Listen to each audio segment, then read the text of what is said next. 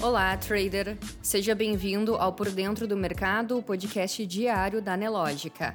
Você confere agora os acontecimentos e dados econômicos que vão movimentar o mercado financeiro nesta segunda-feira, 2 de janeiro. O Ibovespa iniciou o primeiro pregão do ano em queda, com agentes financeiros repercutindo declarações e decisões do presidente Luiz Inácio Lula da Silva, que tomou posse ontem, em sessão que deve mostrar liquidez reduzida, dada a ausência de pregões em Nova York e Londres nesta segunda-feira. Na Ásia, a bolsa de Seul fechou em baixa nesta segunda, no primeiro pregão de 2023, pressionada pela forte queda das ações de uma companhia elétrica estatal. Outros mercados asiáticos e a bolsa australiana na Oceania não operam nesta segunda devido ao feriado de Ano Novo.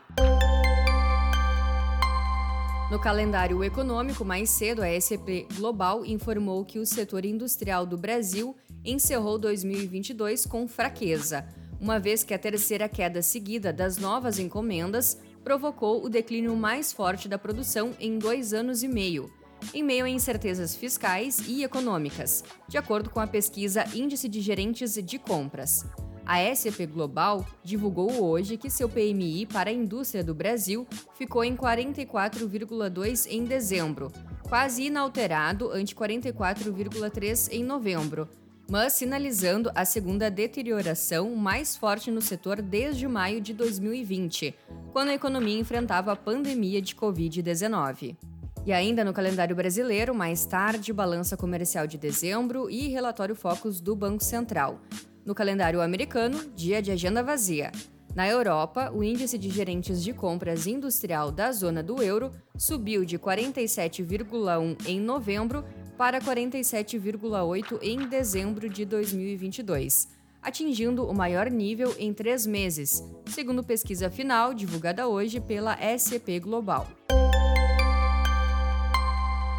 Na economia, o novo valor do salário mínimo de R$ 1.320 entrou em vigor ontem. O Congresso Nacional aprovou o reajuste em dezembro do ano passado, como forma de compensar a desvalorização do real diante da inflação do último ano. Em 2022, o valor era de R$ 1.212. Ainda na economia, o índice de confiança empresarial do FGV IBRE caiu 0,8 ponto em dezembro, para 90,7 pontos, o menor nível desde abril de 2021. Em médias móveis trimestrais, o indicador recuou 3,6 pontos. Com resultado, o indicador registra uma queda acumulada de 10,8 pontos no quarto trimestre de 2022, após acumular 7,4 pontos nos três trimestres anteriores. Na política, após tomar posse no Congresso Nacional e subir pela terceira vez a rampa do Palácio do Planalto, ontem, o presidente Luiz Inácio Lula da Silva deu posse a 37 ministros e assinou os primeiros atos do novo governo. Na cerimônia realizada no Palácio do Planalto, foram assinados 13 despachos, entre decretos e medidas provisórias. Lula assinou as seguintes MPs: Organização da Presidência da República e dos Ministérios, pagamento de 600 reais para famílias mais pobres e prorrogação da desoneração sobre os combustíveis. Ainda no calendário nacional, o Banco Central anunciou mudanças no seu sistema de pagamentos instantâneos, o PIX.